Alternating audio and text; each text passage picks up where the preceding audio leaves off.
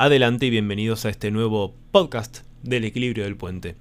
Sí, podcast esta vez porque la verdad es que es un formato que tenía bastante dejado de lado, que me gusta muchísimo, me hace sentir muy cómodo, más allá de que de, a poquito me fui soltando delante de la cámara, aunque todavía me falta un montón, eh, y sé que se nota, pero este en particular creo que tiene la virtud, o por lo menos eh, así como lo siento yo, primero de que sea más íntimo, que me imagine, que me los imagine a ustedes más cercanos a mí, que podemos estar con alguna luz tenue, un, no sé, un fogón adelante, eh, por estas latitudes hace frío, o empieza a hacer mucho frío, em, y no sé, algún vasito de una bebida espirituosa puede ser, de algún tecito, de un poco de agua, no sé, lo que cada uno de ustedes disfrute, y tener una charla más amena, sin andar corriendo con el tiempo, ese tiempo que muchos dicen que es tirano, y que principalmente con el formato de video pasa eso.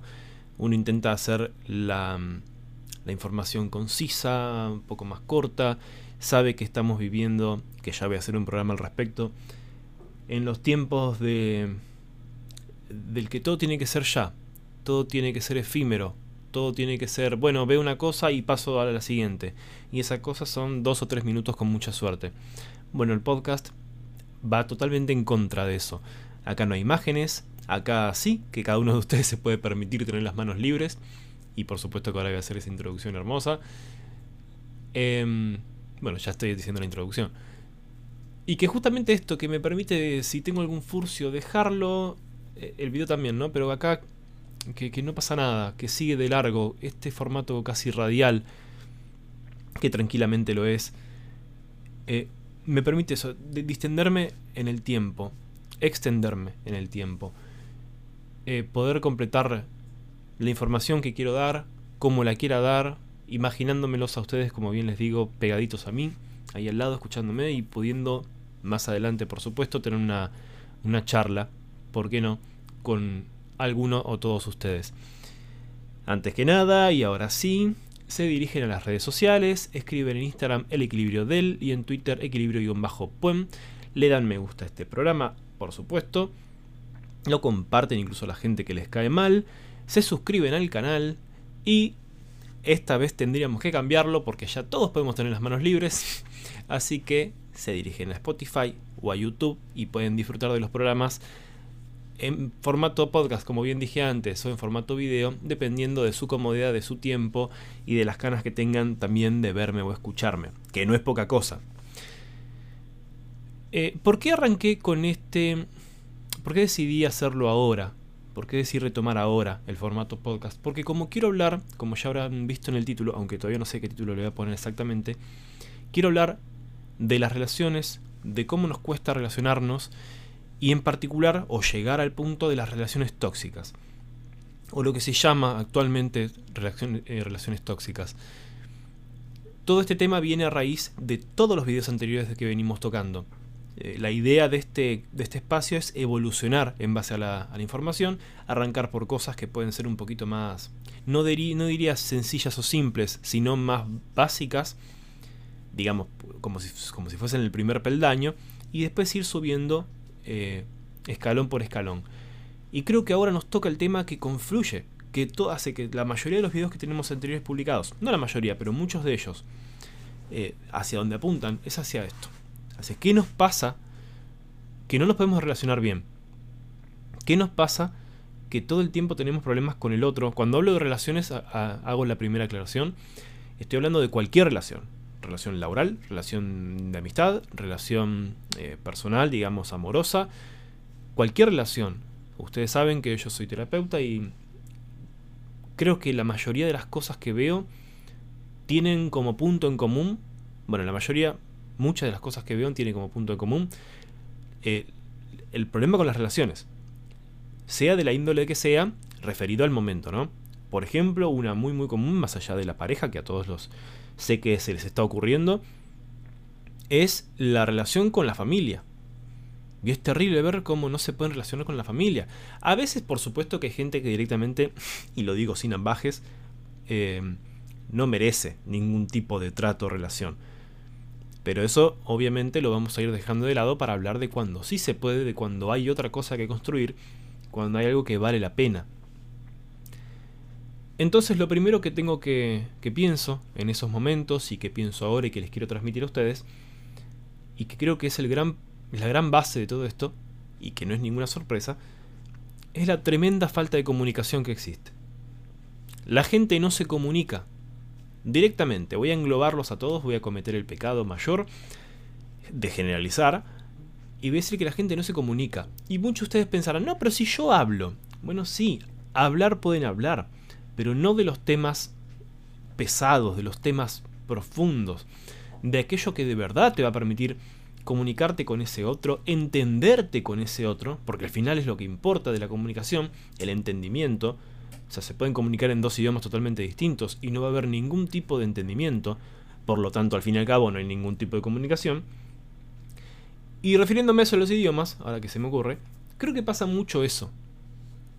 Que por un lado, lo que dicen son cosas superfluas, son cosas del día a día, son cosas totalmente que, que, llevan, o sea, que se derivan de la costumbre, de la costumbre de lo cotidiano. Y por el otro lado, creo que cuando se expresan no piensan en cómo llega el mensaje. Y por lo menos a mí me parece totalmente fundamental el hecho de que si yo quiero comunicar algo, tengo que hacer entenderme, o sea, me tengo que hacer entender. Tengo que comunicarme en un lenguaje que el otro pueda captar. Ahora, por supuesto, también tiene que existir de, parte del otro el interés por captar el mensaje. Porque si no, acá, señoras y señores, no sirve absolutamente nada. Este trabajo, así como cuando uno dice que no hay pelea si, si una de las partes no quiere, bueno, tampoco hay comunicación si una de las dos partes no quiere. Dos o más, ¿no? pero vamos a hablar de dos. No la hay, no la existe. Tiene que existir el motivo, tiene que existir las ganas, tiene que existir eh, el compromiso de decir yo escucho lo que me está diciendo el otro. Yo presto atención e intento comprender. Después, bueno, a veces se falla, pero se falla no por mm, eh, no hacer, no por la inacción. Se, se puede fallar por muchas otras cosas. Si se falla haciendo lo mejor posible, y también lo digo siempre, uno agarra y corrige. Porque se equivoca, equivocar nos equivocamos todos, pero como lo hacemos con buena intención, con ganas de que las cosas salgan bien y adelante, bueno, vamos, ¿dónde fallamos? Acá, listo, lo corregimos, hacemos otra cosa. Si hacemos siempre lo mismo, no podemos esperar otros resultados diferentes. Eso es básico. Ahora bien, ¿por qué nos cuesta tanto comunicarnos? Bueno, ustedes ya saben que todo esto son conjeturas mías que pueden coincidir con muchos otros o que muchos de ustedes pueden estar en contra también. Pero me parece que el ser humano se ha dedicado a encapsular sus emociones. Yo lo llamo así. Las personas se meten lo que les sucede como si fuese en una gran bolsa o en un gran baúl dentro suyo. Entonces muchas veces resulta que ni siquiera terminan de saber lo que les pasa. Y, es hasta difícil de comprender, porque cuando uno lo mira desde afuera, ¿no? Es hasta difícil de comprender. Después, por supuesto, que hay razones y que, y que son muy obvias muchas veces. Pero el ser humano se guarda sus emociones, se las traga. A veces no las comprende. Entonces ya, ¿cómo queremos esperar que se puedan comunicar de manera correcta, ¿no? Si no se comprenden.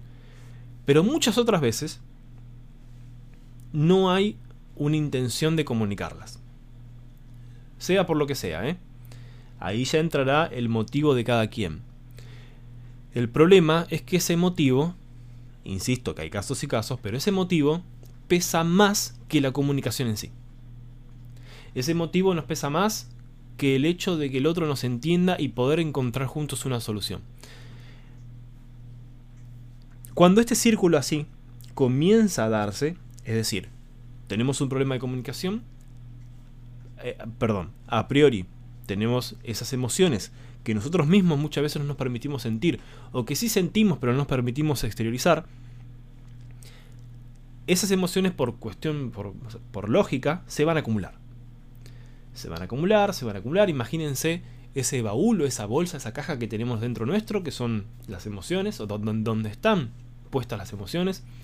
Imagínense que voy poniendo una, voy poniendo otra, voy poniendo otra, tengo tres. Listo, entonces yo me abuso del espacio que tiene esa caja, ese baúl, ese arcón, y voy poniendo cada vez más. Bueno, en un momento yo me voy a dar cuenta de que la caja el baúl del arcón no cierra muy bien que digamos. Entonces lo voy a apretar, me voy a sentar encima, como para, para hacer peso, y forzar que cierre y le pongo el candado rápido cuando puedo. ¿Cuánto tiempo más se imaginan ustedes que puede durar eso? Eso así cerrado. Si yo, en vez de decir, saco una, veo qué pasa, si ya la puedo dejar de guardar, y de última después veo si pongo otro o no, no, sigo metiendo. Bueno, en un momento hay un... va a haber una explosión. Entonces sucede que nos descargamos. La emoción se manifiesta, sí o sí. Se puede manifestar físicamente, o sea, corporalmente, a muchas veces, y es triste, pero es así, a través de un problema físico. A ver, puede ser un sarpullido, puede ser, no sé, un dolor de garganta o puede ser una enfermedad ya más grave, porque depende también del, del nivel hasta donde se llegue. Bueno, y con esto hago una aclaración, por lo menos en, eh, de manera totalmente personal. Yo no creo que todas las enfermedades sean emocionales. No creo que todas lo sean, y siempre digo lo mismo. Eh, cuando yo veo un niño que tiene una enfermedad grave y no me hagan entender que es por una cuestión emocional. No. Yo creo que muchas lo son. Muchas veces nos enfermamos por nuestra mente y por nuestras emociones. Muchas, ¿eh? Pero no todas. Ahora bien, ¿que existe? Sí, sin dudas existe. Sin dudas nos enfermamos a nosotros mismos. El tema es que no tenemos de caer en cuenta de que si nos podemos enfermar a nosotros mismos, porque eso también te lo dice cualquiera, no caemos en que nos podemos curar y en que podemos no enfermarnos. Si nuestra mente es capaz de provocar lo peor, también puede provocar lo mejor. Bueno, perdón, también me voy de mambo con esto, aunque dije que, este espacio, no sé cuánto va a durar este programa, si va a durar 20 minutos o si va a durar una hora, no me interesa, les pido disculpas de antemano, así que ya sé que son de los programas menos vistos, pero no importa, es algo que a mí me gusta y quiero hacer lo que me gusta. Si puedo hacer lo que me gusta con 100 personas, podré hacer lo que me gusta con un millón. Llegue o no llegue ese momento, no interesa. Entonces a lo que iba es que esas emociones en un momento se van a manifestar. Hablando de las relaciones en particular, esas emociones se van a manifestar muchas veces en forma de descarga. Entonces yo exploto y esa emoción que en un momento eh, estaba ahí guardada se va a manifestar de la peor manera y se va a exteriorizar de la peor manera. Si yo estoy guardando un sentimiento de rencor, de odio o de bronca o no sé, llámelo como quieras, como quieran. Cuando se manifiesta hacia la persona que, a la que estaba dirigida, se va a dar de la peor manera. Y muchas veces, que también es eso, no va, no se manifiesta hacia la persona que, a la que va dirigida. Para nada. Si no se manifiesta con la persona que sabemos que tenemos al lado. Con la persona que sabemos que en teoría no nos va a soltar la mano es la que está ahí. No sé si escucharon o si han vivido, ¿no? Que yo creo que sí. Eso de que muchas veces se, se descargan con nosotros aquellos eh, a los que nosotros les prestamos atención pero no lo hacen con las personas indicadas, no lo hacen con las personas que lo merecen, lo merecen en todo sentido, no, no solamente porque haya algo malo, sino ah, justamente hacia dónde va dirigido. No, lo hacen con nosotros o lo hacen con uno porque es uno el que está ahí presente, es uno el que presta atención. Entonces imagínense y vayan viendo todo el lío que estamos armando, eh, y lo hemos hecho todos en mayor o menor medida, por no poder ser honestos con nosotros mismos, con lo que nos pasa y con el otro que tenemos al lado. Nos guardamos las emociones, ese baúl en un momento no cierra más y después, ¡pum!, explotó. Y explotó, no sabemos para dónde.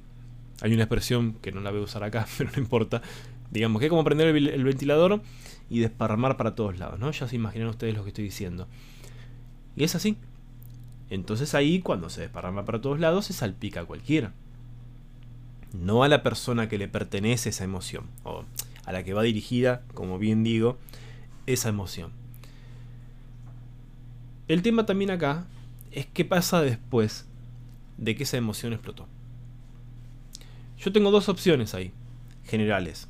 Una, más allá de que explotó, es decir, listo, me pasa esto y me ocupo.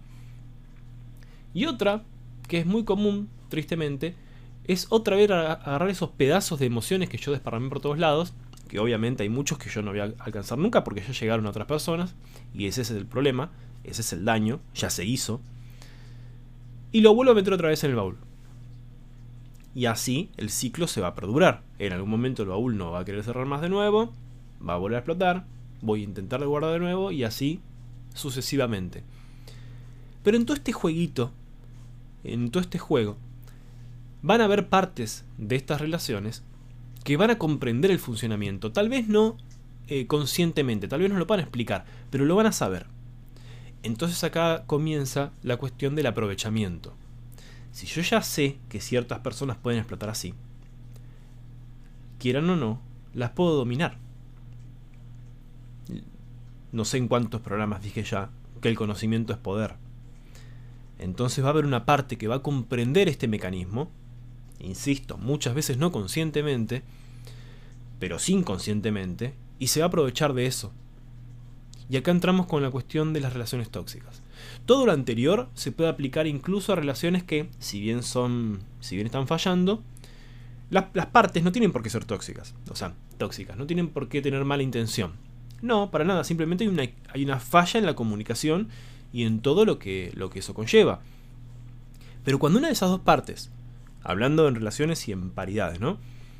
Cuando una de esas dos partes decide darse cuenta y en vez de ayudar, decide tomarlo a su favor, acá empieza la cuestión de las relaciones tóxicas. Acá empieza la cuestión del que domina sobre el que es sumiso.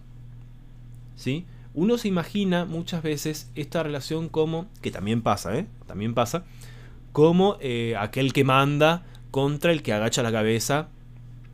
Y a veces es mucho más sutil que eso.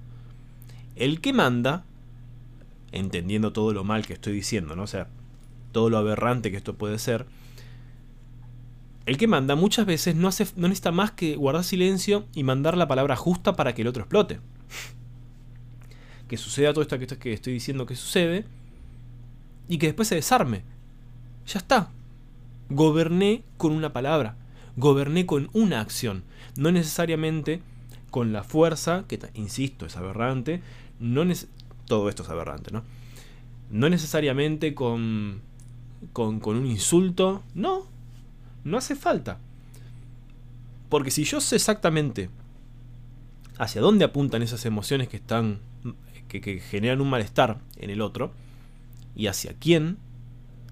No tengo más que, que, incitarlo, no tengo más que pincharlo, como se dice usualmente. Para que explote y se vaya de mambo, se vaya de tema, para que descarrile. Y una vez que descarriló, yo el que está mandando, digamos, ¿no? Estoy esperando a que intente recoger esos restos. Y ahí me aprovecho, porque ahí la guardia la tiene baja. A mí me gustaría saber, si quieren comentarlo, si quieren escribirme por privado, ¿cuántos de ustedes han visto esto que les estoy relatando? ¿Cuántos de ustedes han visto, obviamente que esto es terriblemente complejo, ¿no? Hay muchísimos casos y diferentes pero que todos más o menos tienen el mismo modus operandi. El que domina conoce, sin duda. Y el que no domina puede conocer, pero no se atreve a dar el paso. Justamente por todo lo que tiene contenido adentro. Y por los temores, que ahí aparecen también, que ahora los vamos a hablar, sobre el que podría pasar. Pero les pido por favor que, insisto, si alguno de ustedes ha vivido esto, lo vive, lo mm, conoce, lo ha visto, eh, déjenlo en la caja de comentarios de, YouTube, escríbanme por privado, eh, saben que el correo electrónico está ahí puesto para todos ustedes, está ahí abajo en la descripción, es el del puente gmail.com. Eh, porque también sé, y me ha sucedido por suerte, insisto, porque esto permite el ida y vuelta, que hay gente que no quiere comentar esto en público, entonces decide, por ejemplo, ir a Instagram y escribirme, escribirme en Instagram por privado para comentármelo. Eh, y lo cual es totalmente bienvenido. A lo que iba a ser lo siguiente, retomando el tema. El temor, porque acá aparece el temor, la figura del temor, muchas veces es a lo que va a suceder si yo actúo. El que domina en esta relación tóxica, perdón, el que domina en esta relación tóxica no tiene temor a lo que puede suceder. El temor que pueda tener llegado el caso, es a perder el poder. Y ese es el tema del tirano. No lo miren como una, como en este caso, disculpen, ¿eh? No piensen solamente en este caso de relaciones familiares, de pareja, no. hablemos de los tiranos. El gran temor del tirano, llegado el caso, es que el pueblo se subleve, es a perder el poder, es a que venga otro y se lo usurpe. Porque antes sucedía de que el, el, el que tenía el derecho al trono eliminaba a los restantes, ya sean príncipes, ya sean, bueno, no importa, a los que seguían en la casta, a los que seguían en la sucesión, justamente para perpetuarse. Ese es el temor del tirano, ese es el temor del que manda.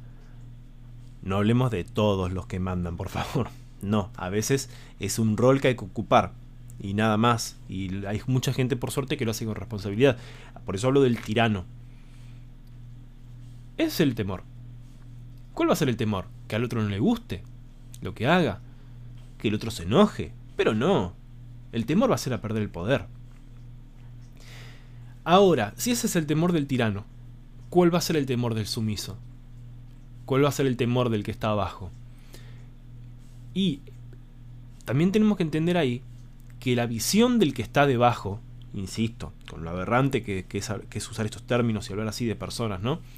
Eh, por favor, entonces no. Lo estoy usando para hacer gráfico, nada más. El temor, o la, quería aclarar lo anterior, la visión del que está debajo está totalmente tergiversada, está totalmente deformada. He escuchado muchas veces eso de, bueno, pero esta persona lo permitió. Es verdad.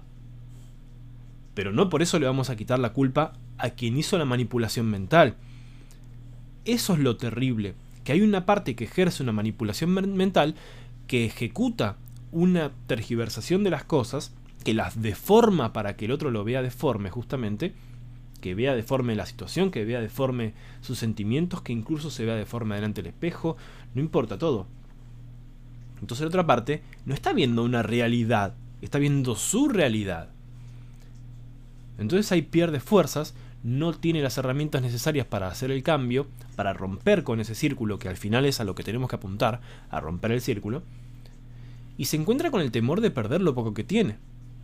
Poco entre comillas, porque insisto que está viendo desde su posición.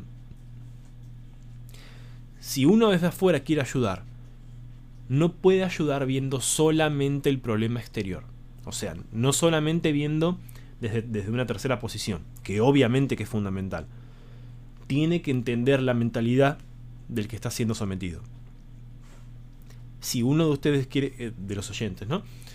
Quiere ayudar a alguien que conoce en este sentido, primero, obviamente, vea el problema desde afuera, pero después vea el problema desde los ojos del que lo padece. Ningún problema, que también me lo han escuchado decir, está pendido, o sea, pende en el universo ahí solo y suelto siempre concatenado, encadenado con otros. Entonces, por favor, no, no juzguemos solamente mirando desde afuera. Tenemos que poder ser empáticos y tenemos que poder meternos en la piel del que está sufriendo, para poder comprender lo que está pensando también. Y ahí ayudar. Al final, el cambio, y esto eh, aplica a todos nosotros en el tema que sea, el cambio muchas veces arranca por hacer un giro en la visión que tenemos. Podemos estar viendo lo mismo, pero desde otro punto de vista, desde otro ángulo.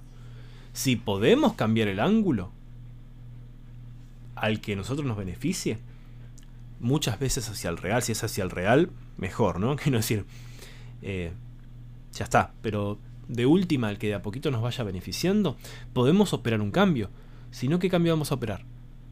si siempre vamos a ver lo mismo y siempre lo vamos a ver deformado? Es muy, muy difícil. Es muy difícil. Por eso hay que tener también paciencia con el que está sufriendo esto. No podemos largarnos a juzgar. Se los, esto es un, casi un pedido personal, ¿no?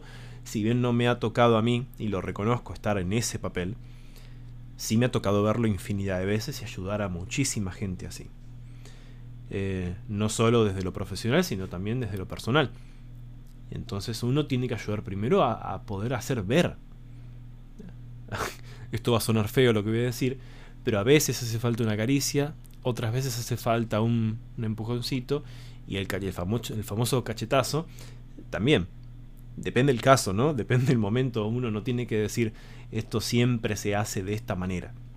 No, porque cada persona es un mundo y cada relación, bueno, será un, un sistema solar, ¿no? Si cada persona es un mundo. Es un tema muy, muy complejo. Pero al fin y al cabo, el objetivo tiene que ser por fuerza salir de ahí. El objetivo tiene que salir romper ese círculo vicioso y esa relación tóxica. Y yo les pregunto a ustedes, ¿quién va a querer romper la relación tóxica? ¿El que manda o el que es sometido? Insisto, el que manda, el mayor, el mayor temor que puede tener es a perder el poder. Entonces, por lo general, no va a haber intención desde ese lugar. A menos que el poder haya sido puesto en otro lugar. Quiero decir, que haya encontrado, entre muchísimas comillas, otro esclavo. Un esclavo que le dé más. Pero no es el común de los casos, ¿eh? Porque terriblemente, el que está viviendo esa posición de poder, cuanto más poder mejor. Insisto, es terrible, ¿eh? Pero es así. Entonces, hacer el giro de la, de la situación, el decir yo me hago valer y no voy a dejar que decidan por mí y no voy a dejar que manden, que me manden, requiere de una energía y de un esfuerzo muy grande. Por eso también, y también es muy lindo de ver, ¿no? Cuando pasa el tiempo y se ha superado, esas personas que vienen y te dicen, que, permítanme lo que voy a decir, ¿no? Pero ustedes, ustedes me van a entender. Qué, tonto que fui, o qué tonta, no importa, ¿no? Qué, qué tonto que fui. En este, hoy por hoy no lo volvería a hacer. Claro, porque existió una evolución, porque existió un crecimiento. Entonces la mente no va a caer nunca en ese mismo otro lugar. No importa el poder externo, no importa, la mente no va a volver a, retroceder. Y eso es lo, lindo y lo que uno lo hace. que lo hace seguir luchando al fin y al cabo. Que le hace seguir peleando por lo que está peleando. Porque si no caemos en, una, en un lugar terriblemente pesimista. Y también yo discuto eso porque digo, no es que uno sea pesimista, uno tiene que ver la realidad. Y en la realidad hay cosas preciosas y hay cosas terribles. Y mm, no sé si lamentablemente, pero es un poco el lugar que, que, uno eligió, ¿no? Que nos toca. Los problemas que traen no son qué bonitos problemas. son terribles muchas veces. Entonces primero hay que ver la verdad. Y cuando vemos la verdad, comprendemos la, la, psique del otro comprendemos qué le pasa en la mente del otro. Todo esto no lo estoy diciendo yo a ustedes para que ustedes ahora vayan y sean todos psicólogos o ayuden a cuanta persona se les cruce. No, si nosotros podemos tener este mismo mecanismo, lo podemos tener sobre nosotros mismos. Después obviamente cada uno, cuanto más se ayuda al otro mejor, ¿no? Pero quitemos eso. Me refiero a que si yo puedo comprender a terceros, me puedo comprender a mí y puedo salir de los mismos círculos de los que yo quiero salir. ¿Cuántas veces ustedes vieron o hicieron eso de haz lo que yo digo y no lo que yo hago? Porque mucha gente es buenísima para dar consejos, pero en su vida personal, bueno, agárrense todos. Porque hace todo lo opuesto. Bueno, no. No. Entonces tenemos que llegar al punto de decir, yo hago lo mismo que aconsejaría. Es verdad, después en eso nos, podemos equivocar. Sí, claro que nos podemos equivocar. Claro que pueden haber errores. Pero como dije al principio, si lo hago con buena intención, si lo hago de corazón, si lo hago creyendo que es lo mejor, rectifico. El problema no es equivocarse, el problema es equivocarse siempre con lo mismo. Y si nos equivocamos siempre con lo mismo, ¿de quién es la culpa? Vamos a seguir mirando hacia afuera, siempre hacia afuera, siempre buscando culpables externos. Que sí, que muchísimas veces los hay, pero también muchísimas veces somos nosotros mismos. Entonces, sin ánimos de, seguir insistiendo con esto, comprendan el círculo, comprendan cómo trabaja, cómo trabaja cada, cada parte de este mecanismo si yo comprendo cómo trabaja cada parte de este mecanismo, puedo modificarlo, puedo ajustarlo, puedo engrasar justamente los engranajes. Y puedo decir, listo, este no va más, tiene que existir otro. Otro que tal vez no se reemplaza con otra persona, se reemplaza con una pieza que uno hace, de uno mismo, valga la comparativa, ¿no? Eh, estamos muy mal acostumbrados a mirar para afuera y a buscar por fuera. Buscamos por fuera las soluciones que tenemos por dentro. Basta de buscar. Por supuesto que es precioso cuando aparece una persona que suma, que, que ayuda, que es un gran motor, que sí, está buenísimo y yo les deseo a cada uno de ustedes que la tengan en su vida. No importa el rol que ocupe, ¿eh? Eh, pero es buenísimo tenerla. Pero incluso aunque estén, incluso aunque dispongamos a personas, los mayores cambios están dentro nuestro. Si yo estoy siendo sometido, en algún momento, sea por lo que sea, tiene que haber una voz interior mía, una fuerza interior mía que diga, basta. Que diga cambio, que diga sigo, que diga avanzo. Ya no me someten más. Bueno, y esto sí que no lo voy a aclarar. Pero ¿qué puede pasar si las personas de cada pueblo dicen, dicen exactamente lo mismo?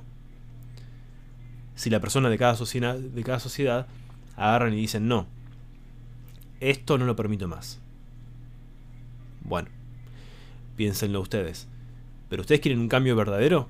El cambio verdadero es en base al mundo de cada uno de ustedes. Ahí vamos a encontrar un cambio. Entonces arranquemos con el mundito nuestro. Si en mi mundito me gobiernan, para mal, obviamente, ¿qué voy a esperar para afuera? ¿Qué voy a, voy a esperar del cosmos? no, entonces en mi mundito gobierno yo. En mi mundito que soy, ¿no? A eso me refiero. Ahí gobierno yo. Y me encargo que este pequeño sistema solar que me rodea funcione bien. Que esté lleno de amor, que esté lleno de respeto, Listo. Entonces ahí, si cada uno de nosotros hacemos eso, el resultado del cosmos, de ese gran cosmos, será justamente proporcional al de cada microuniverso. No aflojen, no bajen los brazos, nada está perdido aunque parezca. Eh, siempre hay motivo para pelear. A veces el motivo no somos nosotros, a veces el motivo está por fuera. A veces el motivo es un hijo. Y a través de ese motivo encontramos motivos para nosotros mismos. Si bien es cierto de que siempre tendríamos que tener motivos propios para pelear, ¿no? O sea, donde nosotros estemos ahí como, como partícipes. Pero a veces, aunque no nos podemos agarrar de ahí porque, porque nuestra cabeza se perdió, porque, porque se ocuparon justamente de que nosotros no existamos, siempre hay algo más. Siempre hay alguien más. Entonces, adelante, al que esté sufriendo esto, que esté escuchando este, este programa, yo sé que no, no sé, por ahora 20 personas, ¿no? Si uno de 20 personas está escuchando esto y lo está sufriendo, siempre hay motivo para seguir. No baje los brazos. Y esa otra parte dominante, te puedo asegurar, no te merece. No te merece. No importa si es tu hijo, tu madre, tu, no sé, tu primo, tu pareja, tu jefe. Si te domina de esa manera, no te merece. Así que, adelante. Y los invito, como dije antes, a, a comunicarse conmigo si así lo desean. Desde ya, ¿cuánto duró? A ver, 35 minutos. Bueno, ya vamos a ver cuánto, cuánto se escucha de todo esto. Pero yo me lo saqué de adentro y soy feliz haciéndolo. Así que desde ya, gracias por todo como les digo, siempre sean agradecidos.